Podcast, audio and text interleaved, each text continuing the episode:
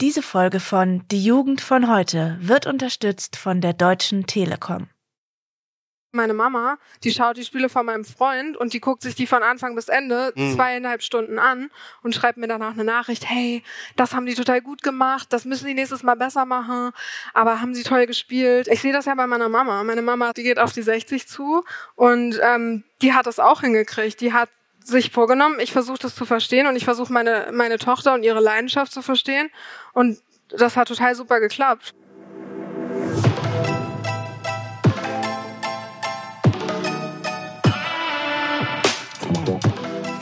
Willkommen zur dritten Folge von Die Jugend von heute.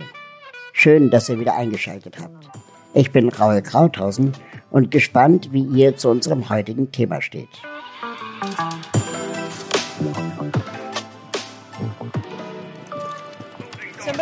Now hold.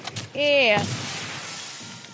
Mozzie's on rotate. On rotate. You're good. Well, mine's in sight now.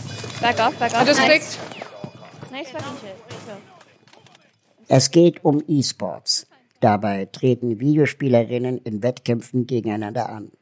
Ihr lernt heute Paula Witt kennen. Sie ist professionelle Gamerin, Streamerin auf der Plattform Twitch und nebenberuflich Model. Eigentlich lebt sie in Südfrankreich, tourt als Spielerin aber durch die ganze Welt. In FPS-Games ist sie Profi. FPS, das steht für First-Person-Shooter, also platt gesagt Schießspiele aus der Ich-Perspektive. Counter-Strike oder der Taktik-Shooter Tom Clancy's Rainbow Six Siege sind die Spiele, mit denen sie sich am besten auskennt. Rainbow Six ist eine Spielreihe, die auf dem Buch Operation Rainbow von Tom Clancy basiert. Daher auch der lange Titel. Kurz gesagt geht es in der Reihe darum. Eine Antiterroreinheit und Terroristinnen bekämpfen sich. Gegnerinnen eliminieren, Bomben legen und entschärfen. Sowas steht an der Tagesordnung. Wer solchen Spielen skeptisch gegenübersteht, denkt jetzt vielleicht, brutale Killerspiele stacheln doch zur Gewalt im echten Leben an. Aber da muss ich kurz ausholen. Paula und ich haben uns im Herbst 2020 getroffen. Gerade zuvor jährte sich ein grausames Attentat. 2019 nämlich, am 9. Oktober, versuchte der Rechtsextremist Stefan B., Jüdinnen und Juden in einer Synagoge in Halle zu massakrieren. Er versuchte, die Eingangstür zu überwinden. Er schoss auf sie und legte selbstgebaute Sprengsätze aus. Doch die Tür hielt stand. Daraufhin tötete er zwei Menschen in einem nahegelegenen Imbiss und verletzte zwei weitere schwer. Sein Attentat filmte er mit. Per Helmkamera übertrug er das Ganze live ins Internet. Später wurde noch bekannt, dass Stefan B. exzessiv Ego-Shooter spielte. Solche Meldungen schüren natürlich Vorurteile gegenüber Gamerinnen wie Paula. Welche Auswirkungen speziell das Halle-Attentat auf ihr Umfeld hatte, schildert sie im Interview. Dieses haben wir auf der Bühne der Magenta Moon geführt. Paula hat dem Publikum und mir Einblicke in ihren Alltag verschafft. Was bedeuten Videospiele für sie? Was ist und was kann Twitch? Wie sieht ihre eigene typische Trainingswoche aus? Gegen welche Klischees muss die Gaming-Community ankämpfen? Was für Probleme herrschen in der Szene selbst? Und ab wann ist es illegal, eine PC-Maus zu verwenden? Das hört ihr jetzt. Erstmal wollte ich von Paula wissen, wie sie zu Twitch steht und ob sie auch andere Games spielt.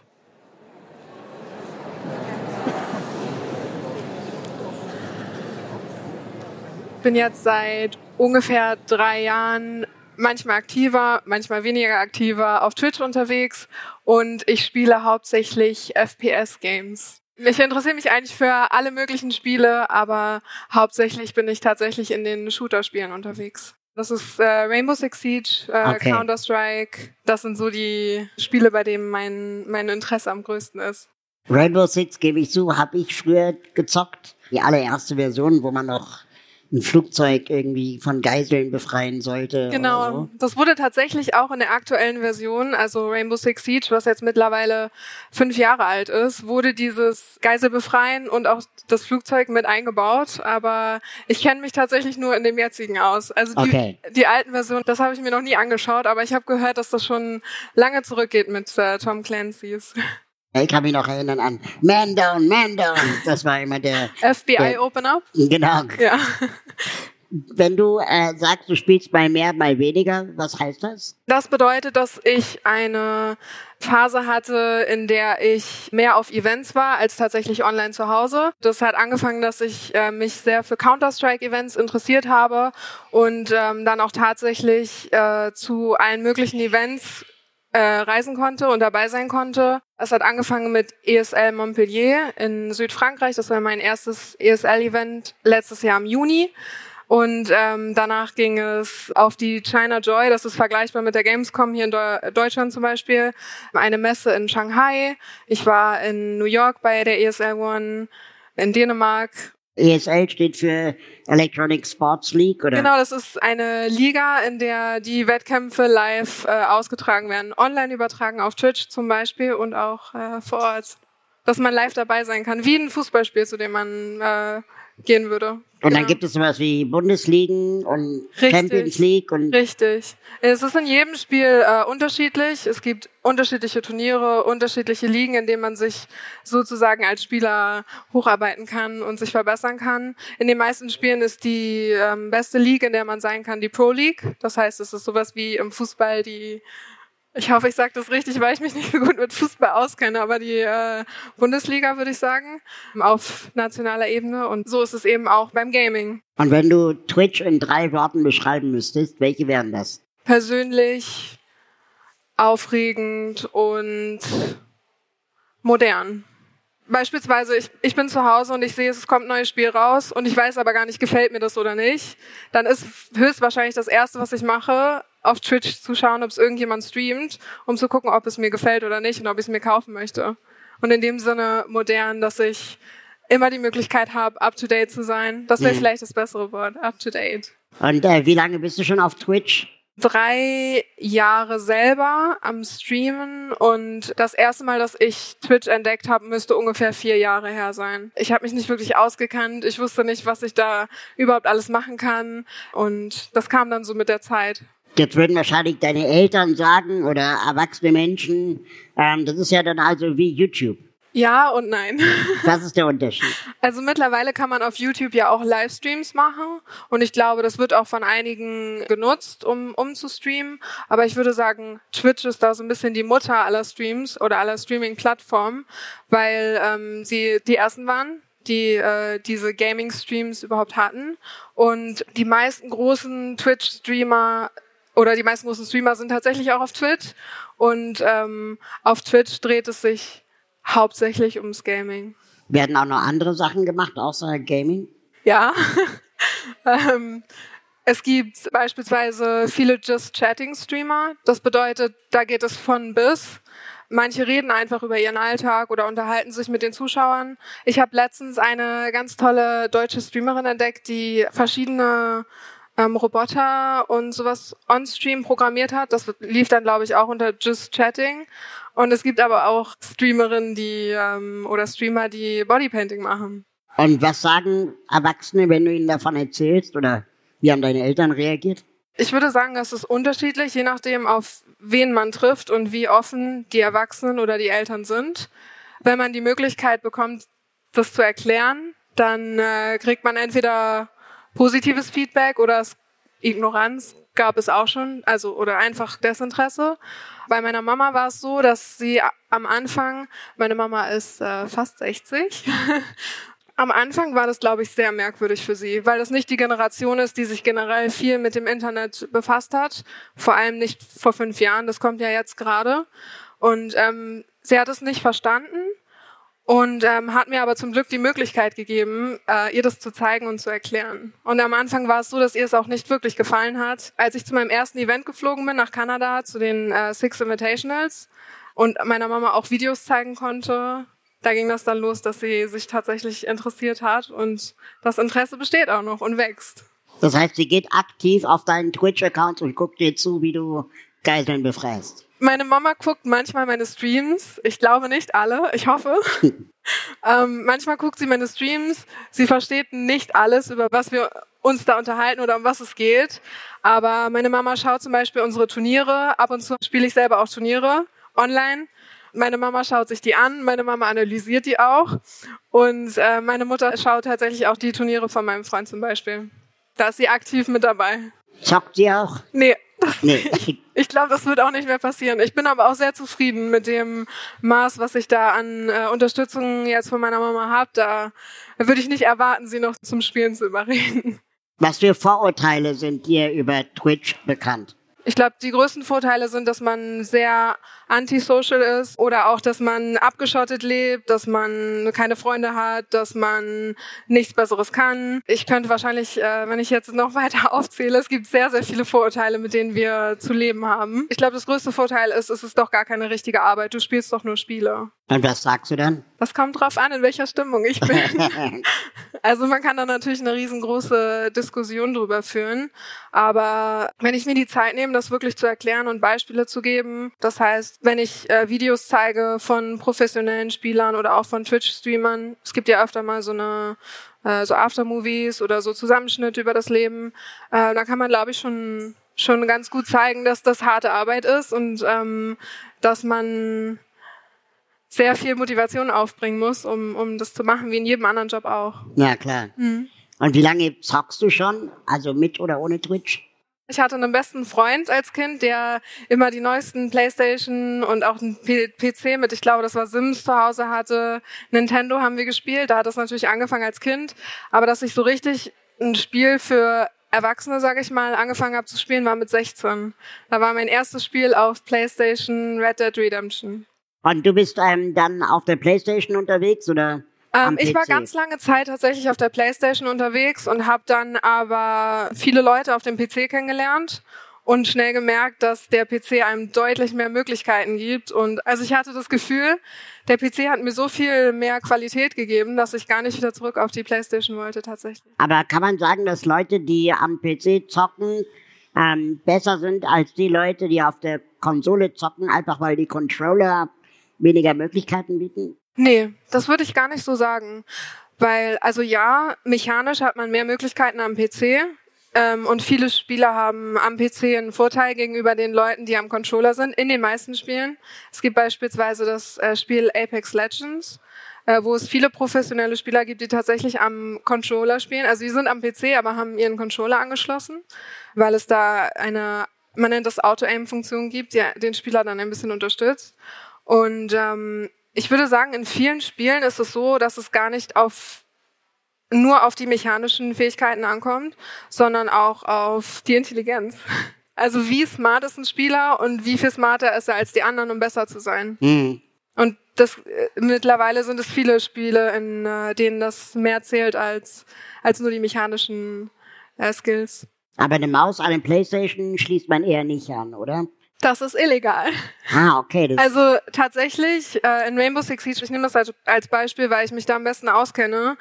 Da ist es vor allem in Wettbewerben, wo es auch um Preisgelder geht oder um Ingame Währungen, das heißt um ein Geld, was man dann äh, im Spiel ausgeben kann, ist es illegal, dass man äh, seine Maus an der PlayStation anschließt, weil man den Vorteil gegenüber den anderen Spielern hat. Genau. ein anderes Klischee, das mir über Twitch einfällt, ist, da spielen nur Jungs. Oder ähm, da wird nur geballert und daher kommen diese ganzen Amokläufer. Oh ja, damit habe ich auch oft zu kämpfen. Das Klischee, dass es nur Jungs auf Twitch gibt, ist, glaube ich, mittlerweile relativ veraltet. Da sind ganz viele Frauen unterwegs und ich glaube zu dem Klischee, dass man sagt, die ganzen Amokläufer kommen alle aus den aus den Shooterspielen vom Ballern. Da muss man, glaube ich, ein bisschen weiter ausholen. Ich kann mir vorstellen, dass wenn man von einem Spiel abhängig ist und nichts anderes mehr macht und komplett abgeschottet von allen sozialen Kontakten ist, dass es einen beeinträchtigen kann. Aber ich kenne niemanden in meinem Umkreis, der aggressiv ist, der dazu neigt, jemals auch nur an einen Amoklauf zu denken oder das zu planen oder irgend so etwas in diese Richtung. Ich habe in meinen knapp zehn Jahren online noch nie so jemanden kennengelernt. Und ähm, dadurch, dass ich mittlerweile auch die Möglichkeit habe, viele von meinen Freunden, die ich nur online kannte, persönlich zu treffen, wie jetzt gerade, bin ich mit einer Freundin, mit der ich auch mal zusammen im Team gespielt habe. Wir sind wie alle anderen. Wir gehen zusammen Kaffee trinken, wir lassen uns zusammen die Nägel lackieren, wir gehen zusammen shoppen und wir stehen auf Games. Aber wir sind wie jedes andere Mädchen, was zum Beispiel als Hobby gerne reiten geht oder tanzen, ähm, nur dass wir eben gerne Computerspiele spielen. Ja.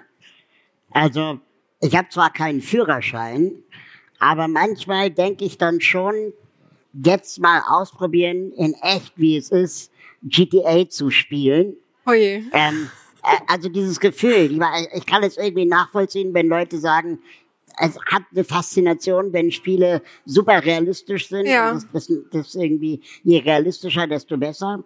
Und dann diese Fantasie zumindest mal zu durchdenken. Ist natürlich nie zu machen, also das würde ich natürlich auch nicht machen. Ja. Aber kannst du das nicht auch nachvollziehen?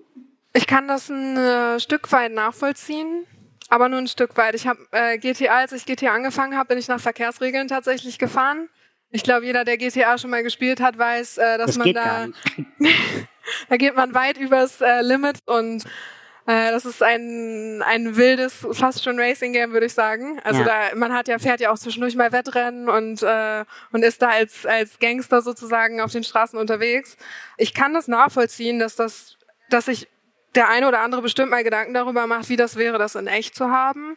Aber das macht ja auch Gaming so ein bisschen aus, dass man die Möglichkeit hat, in verschiedene Welten zu tauchen und ähm, was zu machen, was man in echt niemals machen würde. Genau.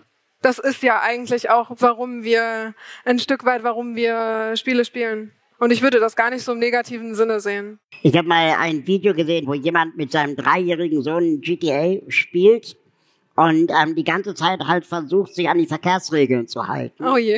ähm, weil der Sohn sitzt halt daneben und immer Ja. wenn der Sohn wegguckte, hat er halt irgendwas gemacht, um im Spiel weiterzukommen. Ja. Weil sonst kommst du ja nicht weiter. Du Nee, musst ja muss- Straftaten begehen. Genau, man muss äh, die Straftaten begehen, richtig. Du hast gerade gesagt, ähm, manchmal kann Intelligenz auch die Mechanik eines Spiels schlagen. Also wenn, wenn der Spieler gut ist. Auf jeden Fall. Ist das das Argument gegen, sagen wir mal, die, das Klischee, dass die Leute irgendwie ihre, ihre Jugend, ihre Schulzeit verzocken und, und so weiter?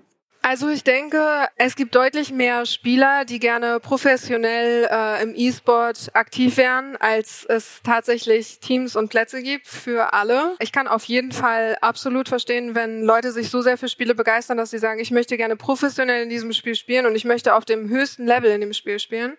Das kann ich nachvollziehen. Und ich verstehe auch, dass man viel Zeit in einem Spiel verbringt, um besser zu werden, weil ich das auch mache. Aber man muss immer darauf achten, dass man da eine bestimmte Balance hat. Alle Leute, die ich kenne, die zum Beispiel streamen Vollzeit, die machen nebenbei ein Studium oder sind schon fertig mit ihrem Studium. Ich kenne ganz wenig Leute, die sich gesagt haben, so, ich mache jetzt Vollzeit nur noch Gaming und streame und ähm, was Bildung angeht, einfach gesagt haben, so, ich lasse das jetzt. Man muss da auf jeden Fall das mit Zeit in Angriff nehmen und sollte immer was nebenbei haben, was einem auch noch gefällt oder was man sich auch noch vorstellen könnte. Was ist denn so das optimale Alter zum Gamen? Also ist es so, dass die jungen Leute, die jetzt nachkommen, dass sie, keine Ahnung, mit 17 schon besser sind, als man damals mit 17 war, einfach weil die viel früher angefangen haben, so wie Fußballer meistens nicht älter als Mitte 30 sind? Ja, tatsächlich beispielsweise in Counter-Strike gibt es ja auch eine sehr große Competitive, also Wettbewerbsszene. Und da gibt es tatsächlich auch Spieler, die auf die 30 zugehen. Die sind dann noch nicht zu alt, die spielen noch gut genug, solange sie gut genug sind. Das hat dann viel mit täglichem Extratraining zu tun. Aber ich würde sagen, dass es viele gibt, die jung an anfangen, einfach aus Interesse oder aus Spaß, Entertainment und ähm, die dann tatsächlich eventuell dadurch auch besser sind als, als andere, die spät angefangen haben. Wobei man da auch immer beachten muss, in vielen Ländern kann man erst ab 18 ein professioneller Spieler werden. Das Ah, okay. heißt, äh, wer mit 12 anfängt, das Ja. bringt nicht so viel, da sollte man sich noch auf seine Hausaufgaben konzentrieren. Das ist dann der älteste Gamer, den du kennst. Wie alt ist der? Also man trifft ja online auch manchmal in einem, ich habe nur den englischen Begriff gerade, weil wir den auch im Gaming benutzen, Random Matchmaking. Das heißt, man wird zusammengewürfelt mit anderen Spielern, die man vielleicht gar nicht unbedingt kennt. Da trifft man ja allesamt Leute, also es kann ja alles sein. Man trifft andere Mädels, man trifft Ältere, man trifft Gleichaltrige, das von der ganzen Welt, von überall. Und ähm, ich habe tatsächlich in letzter Zeit öfter mal Division gespielt. Das ist auch ein Tom Clancy-Spiel. Und da ähm, bin ich mit einer Gruppe von 40-Jährigen unterwegs. Und ich glaube, das ist auch so persönlich kennengelernt, so die ältesten Gamer, die tatsächlich aktiv jeden Tag mit mir da auf den Straßen unterwegs waren und die Gegend unsicher gemacht haben. Ich glaube, so um die 40, würde ich sagen, ist das. Und die sind dann auch gut oder bauen die ab? Die sind gut. Manchmal fehlt ihnen ein ganz bisschen, so ein ganz bisschen Elan. Aber eigentlich sind die ganz gut, ja. Schon. Wenn du den Leuten zum ersten Mal erzählst, dass du auf Twitch bist, was für Reaktionen erfährst du dann? Äh, Fragezeichen. Also es kommt drauf an, wenn man andere Leute trifft, die sich auch für Gaming interessieren, die finden das natürlich super. Äh, die sagen, hey cool, wann streamst du immer? Was für Spiele streamst du? Wie lange machst du das schon? Aber wenn man Leute trifft, die sich noch gar nicht damit auseinandergesetzt haben, sind das grundsätzlich erstmal Fragezeichen. Twitch, was ist das? Was macht man da? Was machst du da? Ach so, du spielst nur Spiele. Das kriegt man halt auch oft. Das haben wir ja vorhin schon angesprochen. Und ich habe beispielsweise auch eine Zeit lang als Model gearbeitet und das war auch ganz interessant zu sehen. Da wird man ja auch gefragt, und was machst du so? Man unterhält sich da so ein bisschen und wenn man den Kunden dann gesagt hat, ja, äh, ich spiele gerne Videospiele, dann ist das natürlich auch erstmal so ein bisschen äh, merkwürdig. Das passt eigentlich gar nicht so zu diesem Klischee-Model sozusagen, wie man das kennt. Und es gibt ganz unterschiedliche Reaktionen von bis, je nachdem, mit wem man sich unterhält. Wie hing denn äh, dein Modelberuf mit dem Gaming zusammen? War das Zufall oder hat sich das eine aus dem anderen ergeben? Tatsächlich habe ich mit dem Modeln schon relativ früh angefangen. Ich wurde das erste Mal hier in Berlin gefragt, ob ich auf einer äh, Modenschau laufen kann. Und das war so meine erste Erfahrung. Das habe ich dann immer so ein bisschen nebenher gemacht, neben der Schule, je nachdem, wie viel Zeit ich dafür hatte. Und Gaming lief eigentlich auch bis zum letzten Jahr immer so nebenher. Die Wege haben sich nie gekreuzt. Und dann bin ich letztes Jahr im Februar auf den Six Invitationals in Kanada gewesen. Das ist die Weltmeisterschaft für Rainbow Six Siege. Und äh, dort hat mich die eine Managerin von G2 angesprochen und mich gefragt, ob ich gerne für deren E-Sport-Brand modeln möchte. Und das war das erste Mal, dass tatsächlich, was für mich auch ein großer Traum war, das Modeln und das Gaming sich zusammengefunden hat und ähm, ich das eine mit dem anderen kombinieren konnte. Das war, was jetzt für mich den Wert angeht, der coolste Job, den ich bis jetzt gemacht habe. Da kommt man ganz gut rum, oder? Wenn man dann eine bestimmte Flughöhe erreicht hat. Ja. Würdest du sagen, das, was du machst, ist ein Beruf oder ein Hobby? Ich würde sagen, das ist ein Hobby, was ich zum Beruf machen konnte. Das heißt, du kannst dann davon leben? Ja. Man muss sich das, wie gesagt, aufbauen. Ich habe mir ja äh, zwischendurch das Jahr Pause genommen, wo ich sehr viel gereist bin, weil mir das auch einfach wichtiger war. Und ähm, da kann das schon mal passieren, dass man das, was, ich, was man sich in einem Jahr Vollzeitstream aufgebaut hat, dass man sich das wieder von Null aufbauen muss. Weil Twitch ist tatsächlich eine Plattform, äh, wenn man da inaktiv wird und eine längere Zeit weg ist, dann fängt man eigentlich wieder bei Null an. Weil die Zuschauer natürlich auch das gewohnt sind, dass man jeden Tag live ist.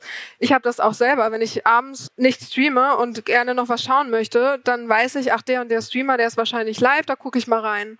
Und wenn man den nicht mehr hat, dann ist man auch ganz, ganz schnell weg vom vom Radar sozusagen. Ich habe ähm, ein Gespräch geführt mit ein paar YouTubern, die auch nicht unbekannt sind und die haben mir alle erzählt, unabhängig voneinander, dass es für sie auch so eine Art Burnout gibt, weil die natürlich die ganze Zeit liefern müssen und wenn sie nicht liefern, dann straft der Algorithmus sie ab.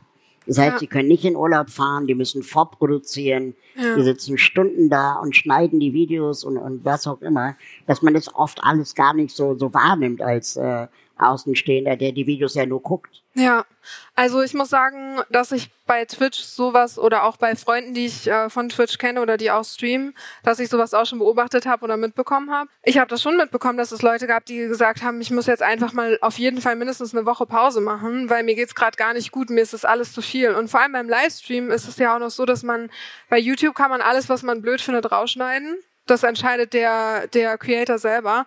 Aber bei Twitch ist man live und ähm, es gab auch schon den einen oder anderen Streamer, der on-stream, während der live war, so einen Zusammenbruch hatte.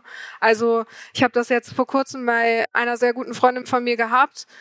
Oh, ich krieg mir ganz auf, wenn ich darüber rede. Die hat gestreamt und die wurde richtig fertig gemacht, weil sie ein Mädchen ist, weil sie vielleicht die eine Runde nicht so gut gespielt hat und ähm, die hat on Stream äh, tatsächlich angefangen zu weinen, weil ihr das einfach zu viel war. Weil die anderen 100 Streams, die sie davor hatte, hat sie nichts gesagt. Aber dann gibt's diesen einen Tag, wo man live ist und man kann es ja nun mal nicht stoppen oder danach editieren. Und äh, da ging das so nah, dass sie dann kurz weinen musste. Aber da haben auch alle ihre Zuschauer ganz lieb reagiert und das ging dann auch schnell wieder. Und das waren dann sexistische Anfeindungen, oder? Auch, ja. Es ist so traurig, dass man darüber so redet. Also mittlerweile für mich in, in den meisten Spielen, die ich spiele, ist das leider normal. Ich war vor ein paar Jahren auf der Gamescom mhm. und ähm, hatte irgendwie nur einen Tag Zeit mhm. und habe dann so eine Tour gebucht. Man kann da so Touren buchen für Eltern. Ah. Ja, also dass dann Eltern letztendlich einmal die Gamescom gezeigt bekommen äh, von ehemaligen Gamern oder okay. Gamern. Und äh, ich dachte, cool, das gucke ich mir mal an aus der Perspektive von von Eltern. Ja. Und äh, dann haben die uns halt so ein bisschen auch, äh, ja, so die, die Highlights gezeigt auf der Messe. Aber sie haben uns auch so ein bisschen äh, geschichtlich erzählt, wie die Games-Branche sich auch verändert hat, dass sie mhm.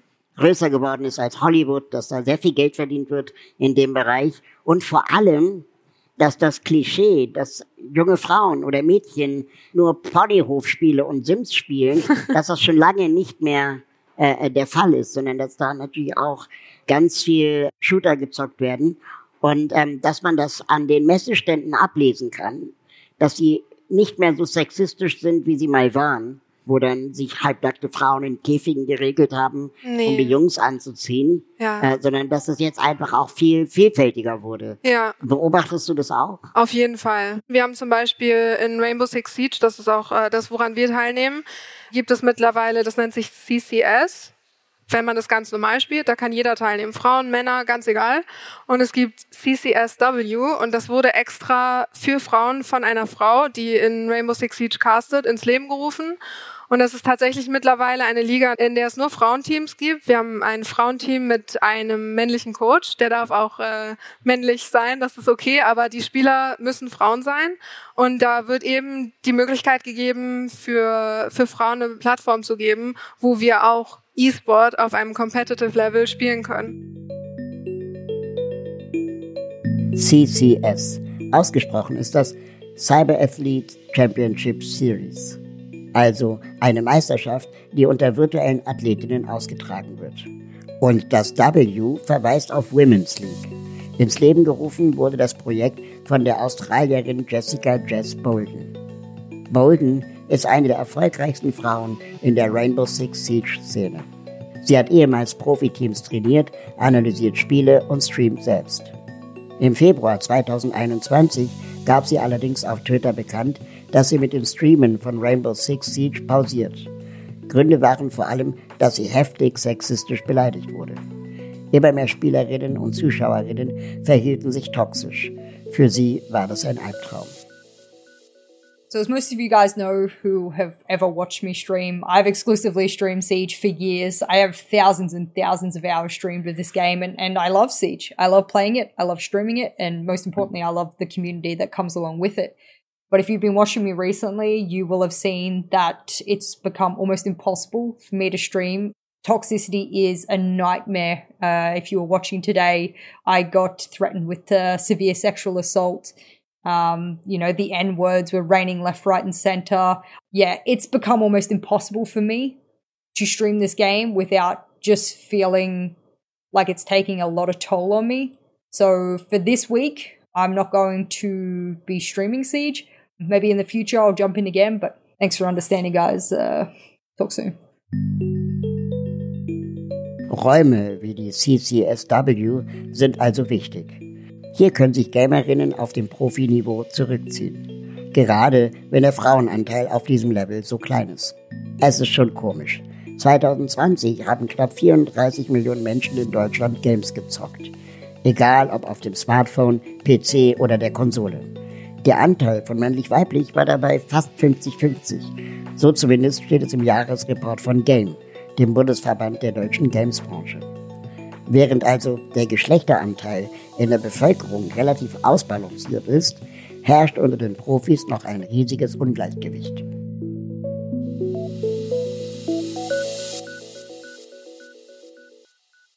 Es ist immer noch so, das kann man ja auch einfach gar nicht verleugnen, weil man sieht es, dass die meisten professionellen Teams aus Männern nun mal bestehen oder aus Jungs.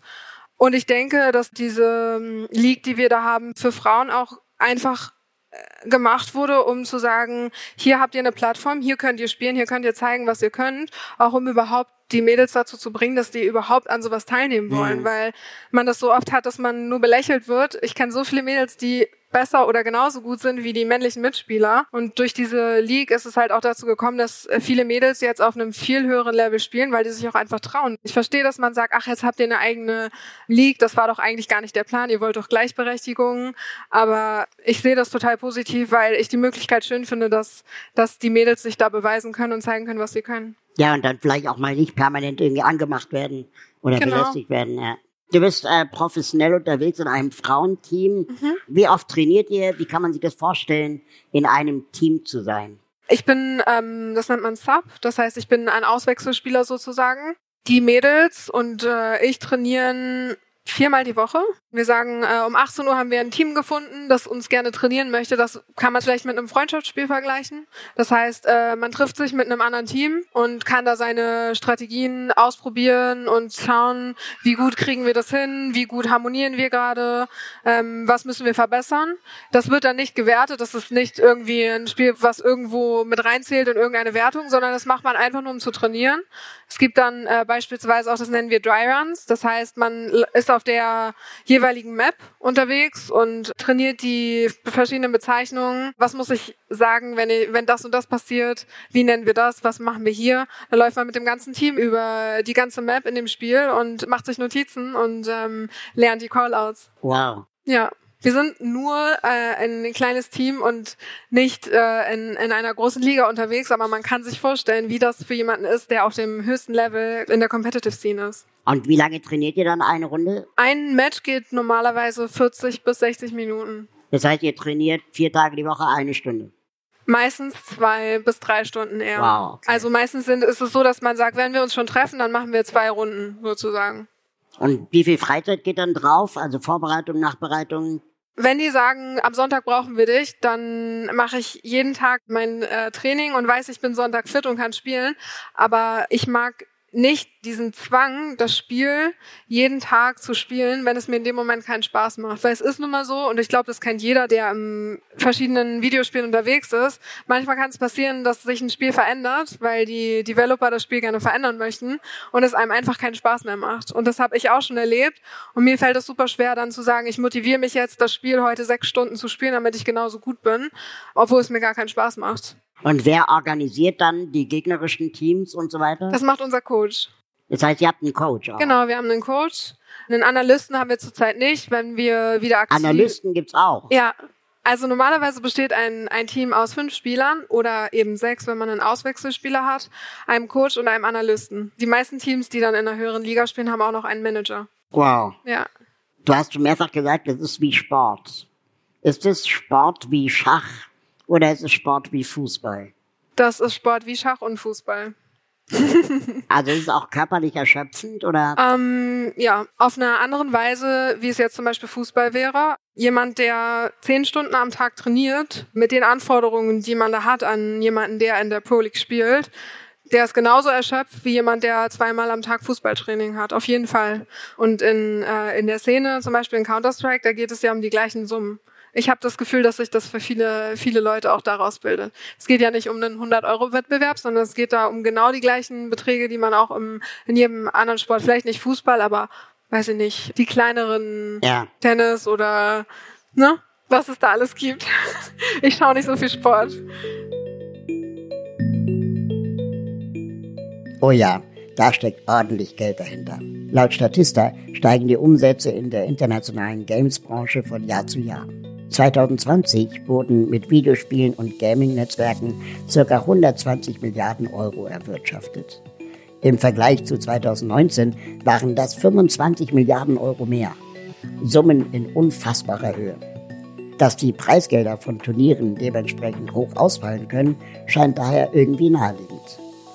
Paula hatte ja gerade Tennis erwähnt. Lasst uns das mal vergleichen. In der Tenniswelt zieht das Turnier in Wimbledon jährlich eine große Aufmerksamkeit auf sich. 2019 schüttete der Wettbewerb rund 42,6 Millionen Euro Preisgeld an die Teilnehmerinnen aus. Und in der E-Sport-Welt? Das ist jetzt zwar ein grober Vergleich, aber man könnte sagen, dass das Meisterschaftsturnier Dota 2 The International quasi das Wimbledon für den E-Sport ist. Rein vom Stellenwert betrachtet. 2019 wurden beim Dota 2 Turnier 29 Millionen Euro Preisgeld ausgeschüttet. Damit ist es bislang eines der höchst dotierten E-Sport-Turniere überhaupt. An die Preisspitze vom Tennis reicht der E-Sport noch nicht ganz. Dazu muss ich allerdings sagen, das erste Wimbledon wurde bereits 1877 ausgetragen. Der Wettkampf hat eine uralte Tradition. Dota 2 gibt es hingegen erst seit 2011. Das macht einen Altersunterschied von 134 Jahren. Wenn Dota 2 erstmal ein paar mehr Dekaden auf dem Buckel hat, wer weiß, wie viel die Siegerinnen dann gewinnen können. Aber genug Zahlen für heute. Zurück zum Gespräch mit Paula.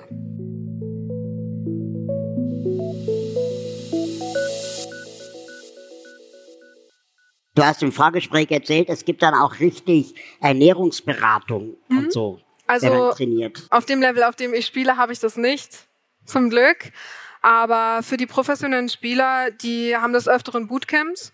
Und jetzt beispielsweise, das Team von meinem Freund war vor kurzem in dem Headquarter von einem bekannten ähm, Unternehmen, das auch im E-Sport mittlerweile ist. Da werden die regelmäßig untersucht, die kriegen Ernährungspläne, die haben einen Koch, der denen zeigt, wie die das Essen zubereiten und wie nicht. Ich verstehe schon, dass man sich das gar nicht so vorstellt, aber tatsächlich mit Ernährungsplänen, mit Fitness und allem drum und dran. Und auch regelmäßig sind die alle zusammen in einem Discord-Call, wie man das jetzt auf Zoom zum Beispiel hat, und machen da ihren Sport als Team zusammen. Alle wow. von zu Hause. Mhm. Wir haben ja vorhin auch schon über das, ja, das Klischee der Gewaltverherrlichung äh, gesprochen. Es ist ja trotzdem so, dass Menschen, die Amok laufen oder Menschen, die Gewalt ausüben äh, äh, in der Realität, das dann oft live ins Internet streamen wie zuletzt äh, der Attentäter von Halle. Was macht das mit euch, mit der, mit der Community, mit der Szene und wie haben die Medien reagiert, auch auf euch? Mhm. Also das ist jetzt gerade ein Thema, wo ich eine ganz negative Erfahrung tatsächlich gemacht habe, was mich auch total schockiert hat. Bei diesem Amoklauf ist es tatsächlich so gewesen, dass ein sehr bekannter Fernsehsender der auch eigentlich als sehr seriös angesehen wird. Mit drei Buchstaben oder mit mehr Buchstaben? Mit drei. Ah ja, okay. Die haben tatsächlich diesen Amoklauf oder ein, ich glaube ein Foto oder ein Video, ich bin mir nicht ganz sicher, aber die haben das so aussehen lassen, als ob das auf Twitch in Counter-Strike von dem Team von meinem Freund live übertragen wurde.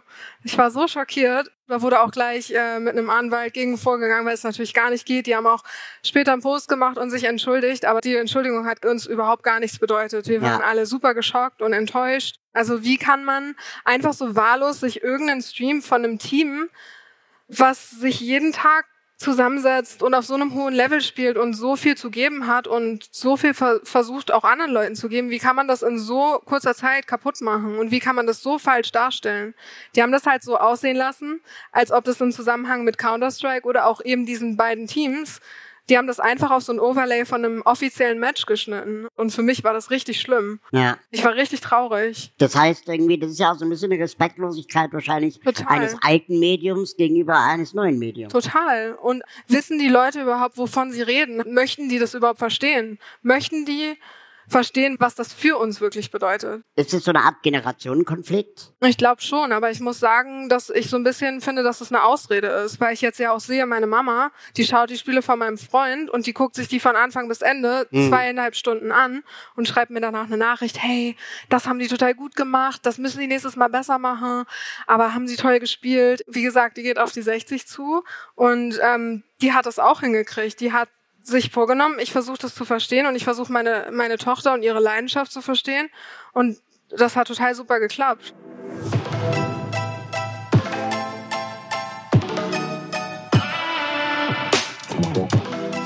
Vielleicht klappt das bei euch ja auch total super. Geht doch im Anschluss an diese Folge mal auf Twitch und sucht Paula. Ihr findet sie dort unter ihrem Spielerinnennamen Deligian95. Das schreibt man D-E-L YSIAN 95. Das gesamte Interview mit ihr gibt es übrigens in voller Länge auf YouTube. Gebt dazu einfach Graue Krauthausen, die Jugend von heute, in die Suchleiste bei YouTube ein. Aus dem Treffen mit Paula habe ich so einiges mitgenommen. Dass Profi-Gamerinnen gegen viele Klischees ankommen müssen, scheint eine bittere Realität zu sein. Dabei sind die Trainings- und Ernährungspläne in der Pro League wahrlich kein Zuckerschlecken. Das ist harte Arbeit, das ist Leidenschaft und Disziplin ist ein Muss. Mit videospielenden Attentäterinnen sollte man diese Menschen nicht über einen Kamm scheren. Das wird ihnen und der ganzen Szene irgendwie nicht gerecht. Aber es gibt auch in der Spiele-Community Verbesserungsbedarf. Als Paula meinte, dass in fast jedem ihrer Spiele und Streams sexistische Äußerungen fallen, da war ich schon baff. Ist das wirklich nötig? Muss das so weit gehen, dass Streamerinnen deswegen Pausen einlegen? Mir stellt sich die Frage, wie viele Frauen aufgrund dessen gar nicht erst damit anfangen.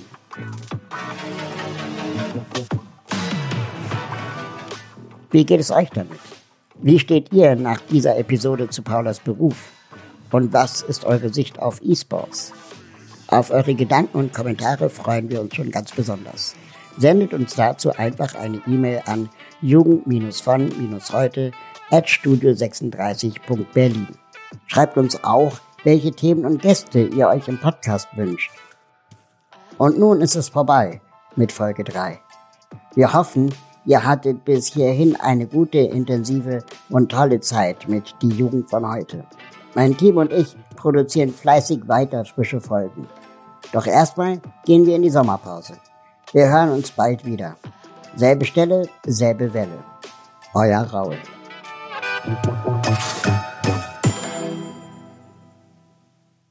Diese Folge von Die Jugend von heute wurde unterstützt von der Deutschen Telekom.